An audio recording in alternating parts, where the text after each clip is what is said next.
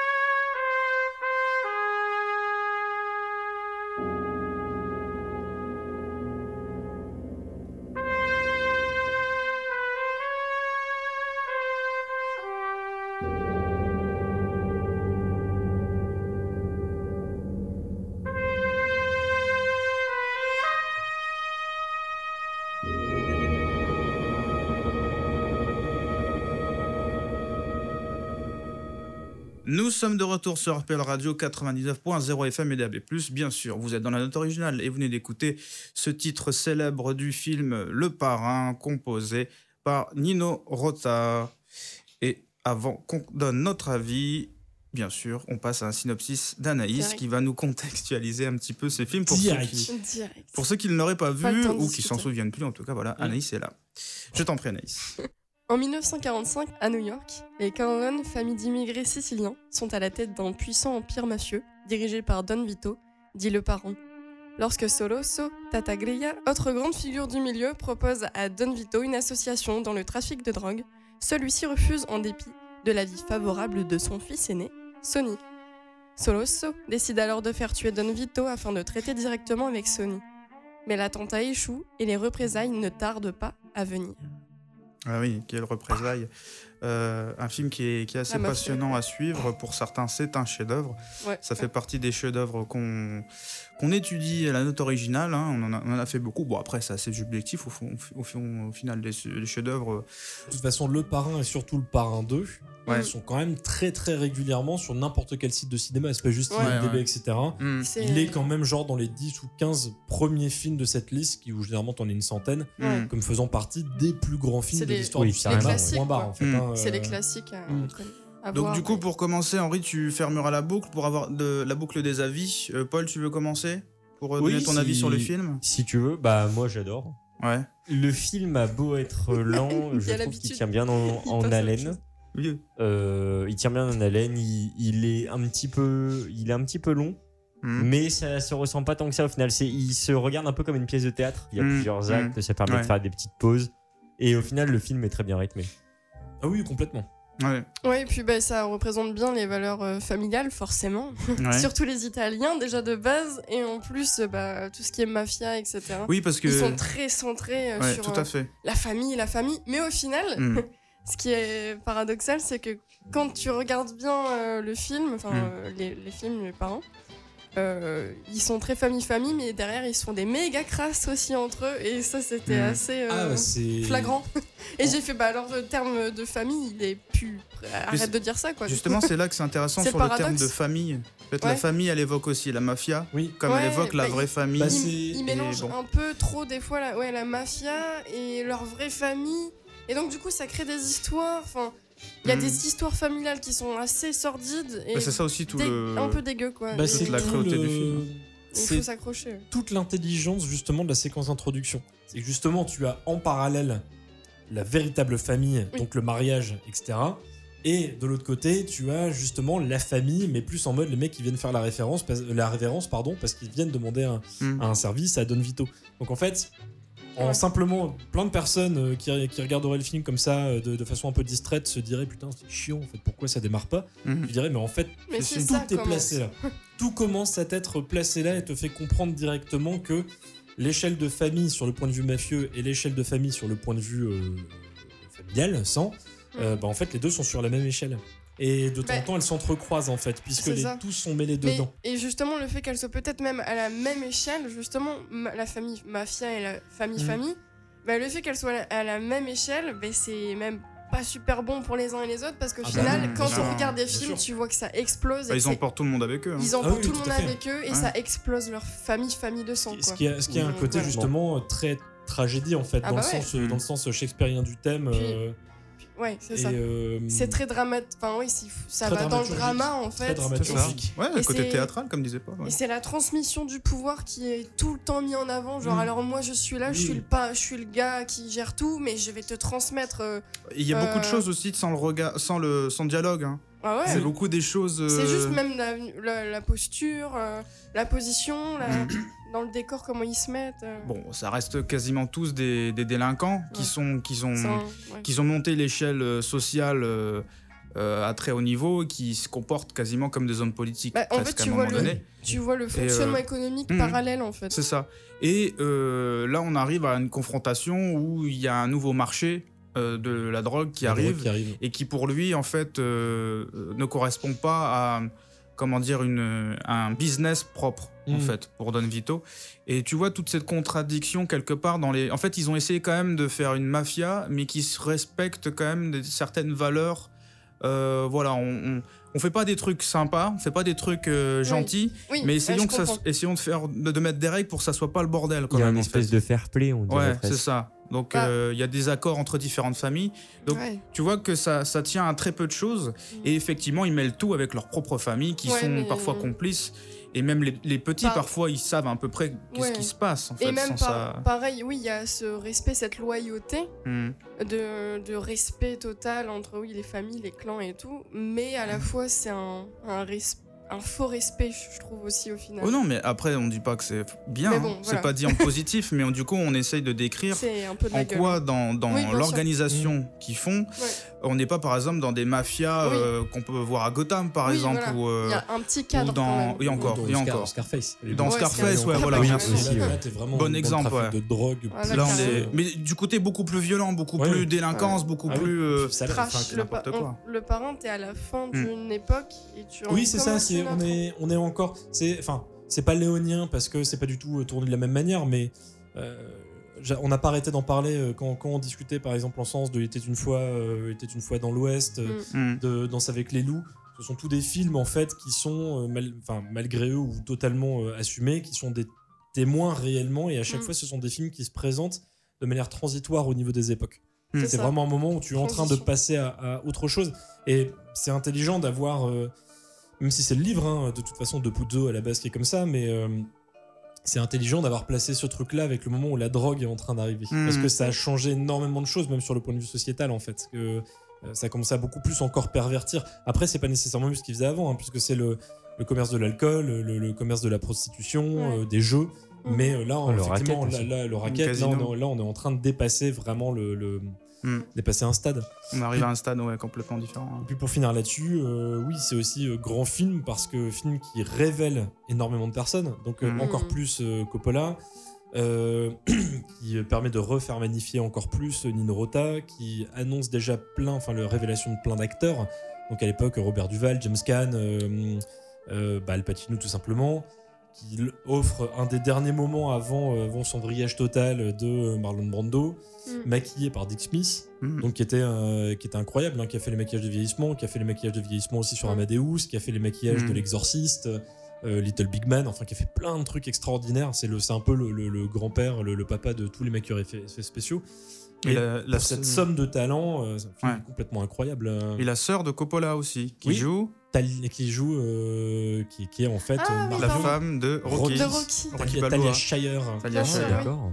Ouais. J'ai Ryan. redécouvert, hein, je m'en souvenais plus, mais effectivement, en fait, elle aussi fait partie du clan, euh, Oui. en Mm. plus de Nicolas Cage, etc. En Bah, fait, au début du film, c'est son mariage. C'est ça. C'est le mariage du ça. début du film, c'est ce, c'est c'est elle la mariée. D'accord. Bah, Il y a une personne on n'a pas parlé aussi, Nino Rota, forcément, Oui. puisque le thème est devenu oui. mondialement connu. Du coup, Anaïs, je te laisse la parole pour euh, pour la biographie de Nino Rota. Enfant, Nino Rota grandit au sein d'une famille de musiciens. C'est sa mère, la pianiste Ernesta Rinaldi, qui lui donne ses premières leçons de piano.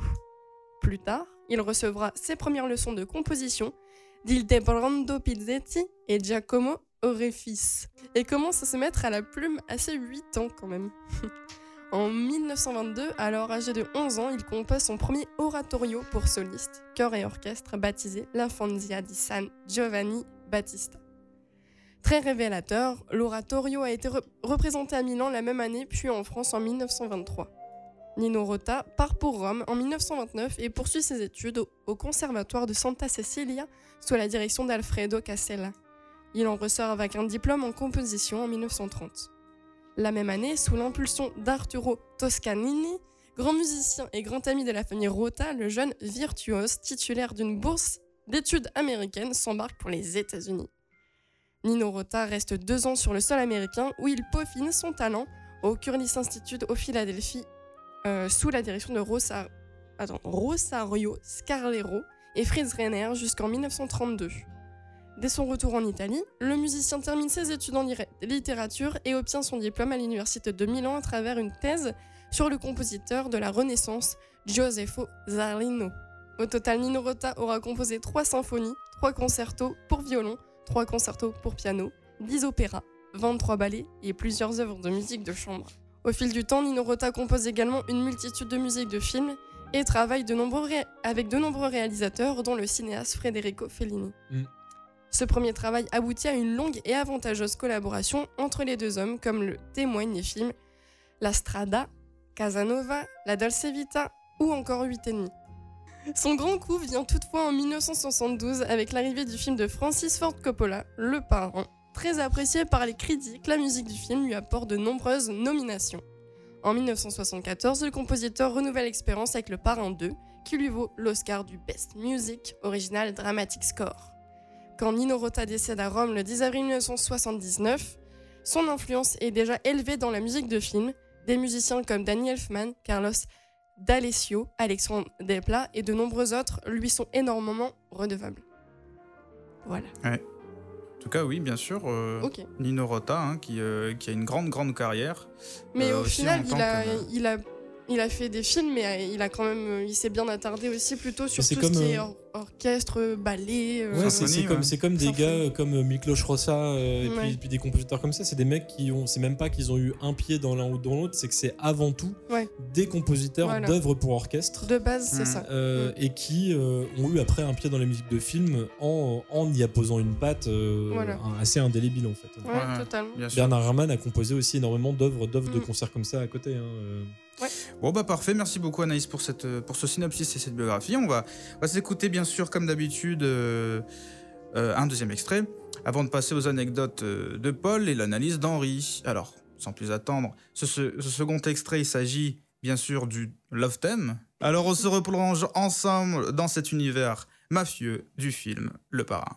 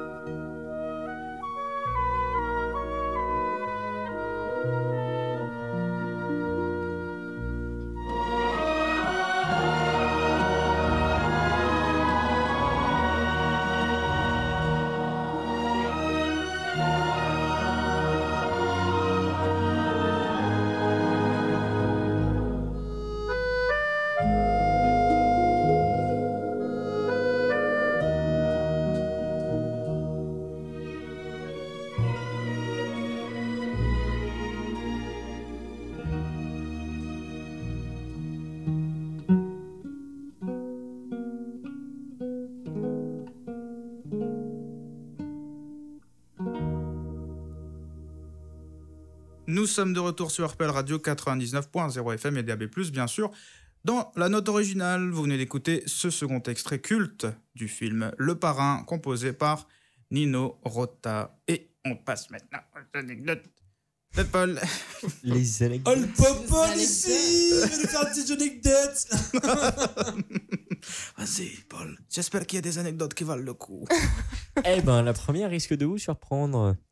Généralement, c'est la troisième. Hey, Savez-vous qui aurait dû faire la BO du parrain Francky Vincent. Francky Vincent. Je t'ai regardé en mode attends, j'attends sa réaction voir s'il déconne ou pas. J'étais au moment de la tête, de cheval. Par contre, Marlon Brando aurait pu ne pas jouer le rôle d'Un Corleone. Pour la simple et bonne raison qu'avant que le scénario revienne à Coppola et que Coppola décide de réaliser le film, il était au départ euh, euh, décidé que ce soit Otto Preminger qui réalise le, le film. Et Otto Preminger voulait Frank Sinatra Oh. D'accord. comme, euh, comme acteur. Mm, Ouais. Oui, en plus.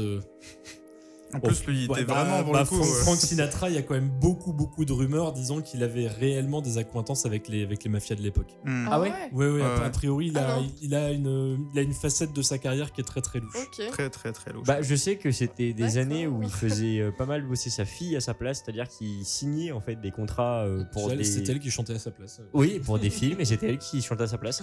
Ensuite, il faut savoir que la production, donc, je sais pas si vous avez remarqué, mais dans le film, jamais la mafia n'est citée en tant que mafia. C'est-à-dire Oui. que vous ne verrez jamais Ouais. le mot mafia ou Cosa Nostra. Non. Non. C'est pour la simple raison qu'en fait, ils ont reçu des intimidations Ah ouais de la Ligue de défense des droits civiques des Italo-Américains, qui était dirigée par le chef de la Des mafia mafieux, je crois qu'il allait sicilienne. Ah bah c'est ça, qui était dirigée Ouais. par le chef de la mafia sicilienne. Qui leur a vivement conseillé de stopper la production, Alors, si vous etc. arrêtez pas, on va vous buter. Bah, c'est à peu près ça, ouais. Mm. Mais du coup, euh, ils ont dû vachement faire gaffe à leur Ah propos, oui. en fait. Ouais. et vraiment mesurer leurs propos. On parlait tout à l'heure euh, de ce film en tant que référence, mais est-ce que vous saviez que c'était le film préféré de Stanley Kubrick? Stanley Non. Kubrick en a dit que Ah c'était ouais, possiblement le plus grand film jamais fait et que sans aucun doute, c'était celui avec la meilleure distribution. Mm. Ah oui. D'accord, ouais, quand même. Et il était admiratif, il aimait beaucoup ce film. T'as énormément de, de, de, de stars, euh, scénaristes, réalisateurs, etc., qui tiennent exactement le même discours aujourd'hui, Oui. puisque c'est un film qui, est, euh, qui a beaucoup marqué et qui a une réelle, réelle importance pour beaucoup de cinéastes, beaucoup de comédiens, comédiennes, etc. hein, Mm. etc. pardon. Pour terminer, la fameuse scène de la tête de cheval, Mhm. je ne sais pas si certains ont re- remarqué, mais du coup, euh, je vous laisse une seconde pour attraper votre DVD. Vous pouvez le lancer. Le menu. Dans, le- dans, le- dans le truc, hein, le lancez pas dans la pièce. ch- ch- chapitrage. Dans, oui, dans le, dans le Comme un frisbee Dans dans le le lecteur. lecteur, comme ça. chapitrage, voilà, chapitre de la tête de cheval. Bah, si vous mettez pause au bon moment, vous verrez l'Oscar de Francis Ford Coppola de 1970 pour le film Patton, qui est posé sur la table de nuit. Ouais. Ah, Tout à fait. ouais, quand même. Ah oui, d'accord. Ah ouais. Petite référence, euh, tranquille. Il fallait un Oscar en déco, personne n'en avait. Bah, moi j'en ai un, tiens. Voilà, Tiens, pensez à couper le DVD quand même pour pouvoir écouter la fin de l'émission, ça serait mieux. Et du coup, je laisse la parole à, à- à Henri qui arrivera sûrement à aussi bien retenir votre attention que Don Corleone. Bah, merci beaucoup. euh. merci beaucoup pour cette transition, C'est très Paul. Merci sympa. pour ces anecdotes. Et du coup, oui, effectivement, on passe tout de suite, sans plus attendre, à l'analyse d'Henri pour le parrain. Bon, du coup, c'est qu'on voyageait un petit peu aujourd'hui. Eh, Cécile, elle a Cécile euh, des États-Unis. Alors, je te l'ai dit, bon, de toute façon, il y a certains passages du film qui se passent effectivement réellement en Sicile, à Corleone, donc, mais bref, on va, on va voyager un petit peu aujourd'hui, Mm. mais pas que géographiquement, on va changer un petit peu d'univers par rapport à ce dont on a parlé jusqu'ici comme film et comme BO. C'est la première fois dans mes souvenirs que l'on fait un film Mm. où c'est euh, clairement de la mafia dont on parle. Alors c'est un gros morceau quand même le parrain et énorme morceau également que Nino Rota. Alors j'avoue moi j'ai des grosses lacunes, faut que je réapprofondisse parce que c'est effectivement un, compositeur qui est très très très souvent euh, cité et tu le disais tout à l'heure Danny Elfman où c'est une de ses plus grosses influences et euh, notamment également comme tu le disais Anaïs juste avant parce qu'il a laissé un énorme impact sur la musique en général au travers de concertos, symphonies, opéras, sonates, fugues, sérénades, ballets, musique de chambre Ouais. évidemment dans la musique de film en travaillant avec du très gros nom dont Renato Castellani, Max Linder, Terence Young, Oh là qui là est là le là. réalisateur de James Dr. Bond. Renault, Bon baiser de Russie et Opération Tonnerre, avec Deux Henri, fois. avec Henri Deux fois. Verneuil, qui est un très grand réalisateur français, René Clément, Luchino, Luchino Visconti, avec Guy Hamilton, réalisateur de Goldfinger, Les Diamants sont éternels, Vivre et laisser mourir et Le Pistolet d'or. Je vais faire le décompte. Avec Fran- et évidemment euh, Franco Zeffirelli, Umberto Lenzi, John Guillermin sur Le Mort sur le Nil et surtout Federico Fellini sur une bonne quinzaine de projets. Ici, la touche de Rota au même titre que Jarre pour Laurence d'Arabie, Goldsmith avec La Malédiction, Rossa pour euh, Ben Hur, Herman avec Psychose. Bah en fait, la musique va complètement vampiriser le genre qu'elle va illustrer, à savoir ici du coup le film de mafieux. Mm. Donc il y a vraiment un avant et un après Le Parrain. Et donc Rota. Alors certes, le score de Rota va principalement tourner sur moult variations de quatre thèmes spécifiquement et leitmotifs, mais chacun traduira un aspect spécifique des phases que traversera la famille Corleone, tout en rappelant constamment leur origine, devenant euh, de facto en fait un véritable archétype musical et cinématographique qui sera maintes, fois, maintes et maintes fois repris euh, par la suite. Alors du coup, comme tu l'as mis au tout début, Umberto, le film s'ouvre sur le fameux Godfather Waltz et sur sa trompette lancinante et tragique. Tragique, bah en fait, effectivement, parce qu'au final, c'est en grande partie ce dont on va parler ici, sur la saga au total même, donc l'ascension et la descente, assez tragique, du clan Corleone, sous plusieurs générations. Une histoire qui va, être, qui va avoir des accents de tragédie grecque, voire même shakespearien, et dont la musique se fera l'âme, tour à tour tragique et lancinante, donc, mais aussi nostalgique, ou nimbée d'un certain brouillard et s'inscrivant dans une certaine idée et tradition musicale du film noir, avec notamment la fameuse trompette caractéristique. Second thème très très fort, celui de Michael, qui sera finalement le thème le plus tragique. Michael étant l'élément de la famille qui initialement voulait fuir cette sphère mafieuse, cette sphère mafieuse, cette sphère mafieuse, je vous interdis de rire, et euh, qui va finir par reprendre les rênes et d'une main de fer des plus destructrices et impitoyables, et sans pitié surtout. Tout le poids de cette destinée fatale est rendu par ce thème mélancolique, presque désespéré et pourtant ô combien sombre- sombrement romantique, annonçant une issue inéluctable. Je vous dis rien, de toute façon, en même temps, euh, ça, se passe que dans le troisième, et en plus, il suffit de voir le père. hein. Bref. Un thème tellement ancré donc du coup dans l'essence du personnage qu'il sera même utilisé dans des séquences signifiant les choix et actions fomentés par Michael, notamment l'assassinat d'un membre du clan en fin de métrage pour trahison, je pas dit qui, démontrant tout le poids du nouveau Don, désormais. Passons désormais au gros morceau. Si l'on a parlé d'entrée de jeu du Godfather Waltz, dont la trompette continuera de résonner encore longtemps dans la culture populaire et le cœur des cinéphiles et mélomanes, le tube incontestable du film reste bien entendu son love theme, qu'on a entendu juste avant, rappelant les origines siciliennes des Corleone. Et pourquoi? Eh bien avant tout de par un sens du romantisme tout italien, et surtout une essence et un recours à une instrumentation typique de la tarentelle, qui est un style musical et danse venu d'Italie, dont on retrouvera donc la mandoline, la guitare ou encore l'accordéon diatonique. Ce qui, fascine finalement au final avec le score de Rota, je sais pas si vous avez eu cette même impression, c'est que l'on jurerait après écoute, lorsqu'on se remémore à la BO, avoir, euh, avoir entendu une BO d'une certaine démesure opératique, très grandiloquente même, qui a un sentiment probablement fortement induit de par l'ampleur massive du métrage, alors qu'au final, l'intégralité du score repose sur une véritable retenue, presque un intimisme, une délicatesse qui ne rivalise euh, qu'avec l'intimisme réel de la composition de Rota. J'ai fait une répétition, mais on s'en fout. Un choix réel, du coup, le film racontant avant tout l'implosion et la dysfonction progressive d'une famille, autant dans le sens, comme tu disais Anaïs au début, hein, dans le sens le plus intimiste, au sens le plus large et mafieux du terme. Cependant, même si le score est devenu clairement l'un des plus mythiques de l'histoire du cinéma, son histoire et son essence même sont malgré tout des plus folklore. Déjà, Coppola a dû se battre pour imposer Rota, qui ici il est une évidence aujourd'hui pour ce projet, euh, notamment par ses origines italiennes, les studios ne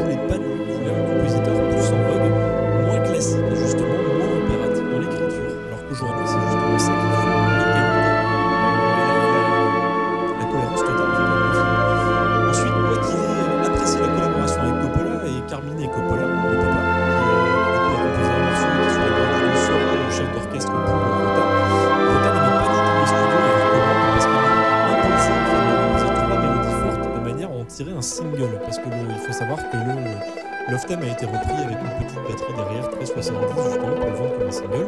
Le morceau est devenu même une chanson. T'as énormément de grands chanteurs et chanteuses qui l'ont chanté, dont chez nous Dalida. Et il y a vraiment eu plein plein plein de versions, mais dans tous les pays en fait, hein, avec vraiment euh, les, les- Enfin voilà, comme c'est Star Wars, il y a bien eu une chanson. euh, Là-bas dans les étoiles. Bref. Donc, euh, non, t'as pas le droit de chanter. Je t'ai dit, faut arrêter ça. faut- Vraiment, faut arrêter. Ensuite et enfin, saviez-vous que, bien que nommé à l'Oscar de la meilleure BO en 73, sa nomination va lui être retirée. Et pour quelle raison? Parce, que je crois qu'il avait déjà vrai. composé euh, Pour autoplagiat. autoplagiat. Ouais. Alors, ce qui est la petite anecdote qui est, qui est c'est que l'une des personnes qui a balancé ça, c'était Dino De Laurentiis,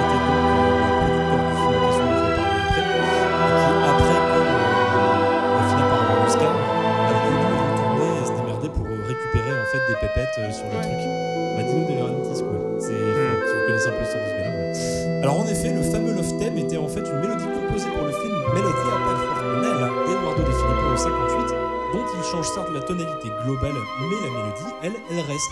Et en fait, quasi tous les thèmes sont des reprises de travaux précédents Hmm. de Nino Rota pour le film.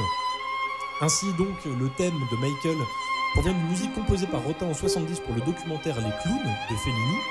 The Pickup s'avère un mix entre son Oratorio Mysterium composé en 62 et un titre conçu pour le segment de Fellini pour les, les histoires extraordinaires qui est très sympa comme film en 67 et le reste du score comportant des citations à Bach ou évidemment la musique populaire napolitaine.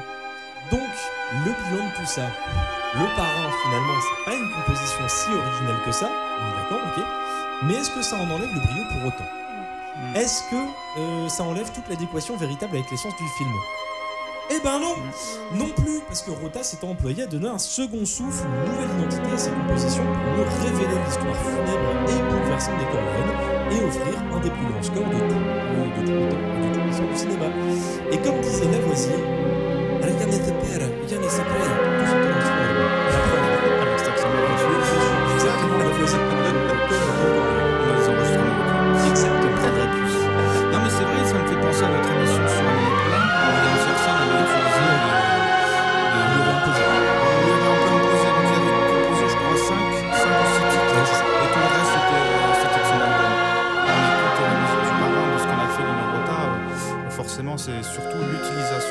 intéressante.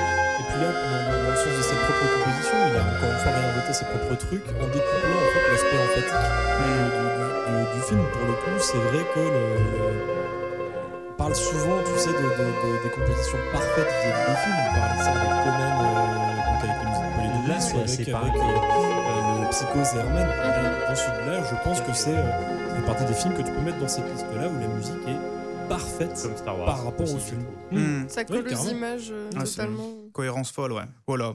Bon, bah, c'était une superbe émission à faire, euh, à faire ensemble avec vous, euh, comme d'habitude, hein, bien sûr. Vous pouvez retrouver cette émission sur, euh, sur, tout le- sur tous nos réseaux, hein, sur toutes nos plateformes d'écoute, euh, SoundCloud, Mixcloud, tout ça. Enfin, vous les connaissez. tous sans respirer. Spotify, Mixcloud, euh, Apple. C'est un fail, c'est un fail. Du coup, on se retrouve nous la semaine prochaine pour, euh, pour une nouvelle émission, bien sûr. Et puis, euh, et puis bah, notre slogan de la fin, comme d'habitude. Hein. Surtout, N'oubliez pas d'écouter des, Des films. films. Oh, voilà. Voilà, c'est très, très Voilà. Au revoir. Arrivederci. Arrivederci. Voilà.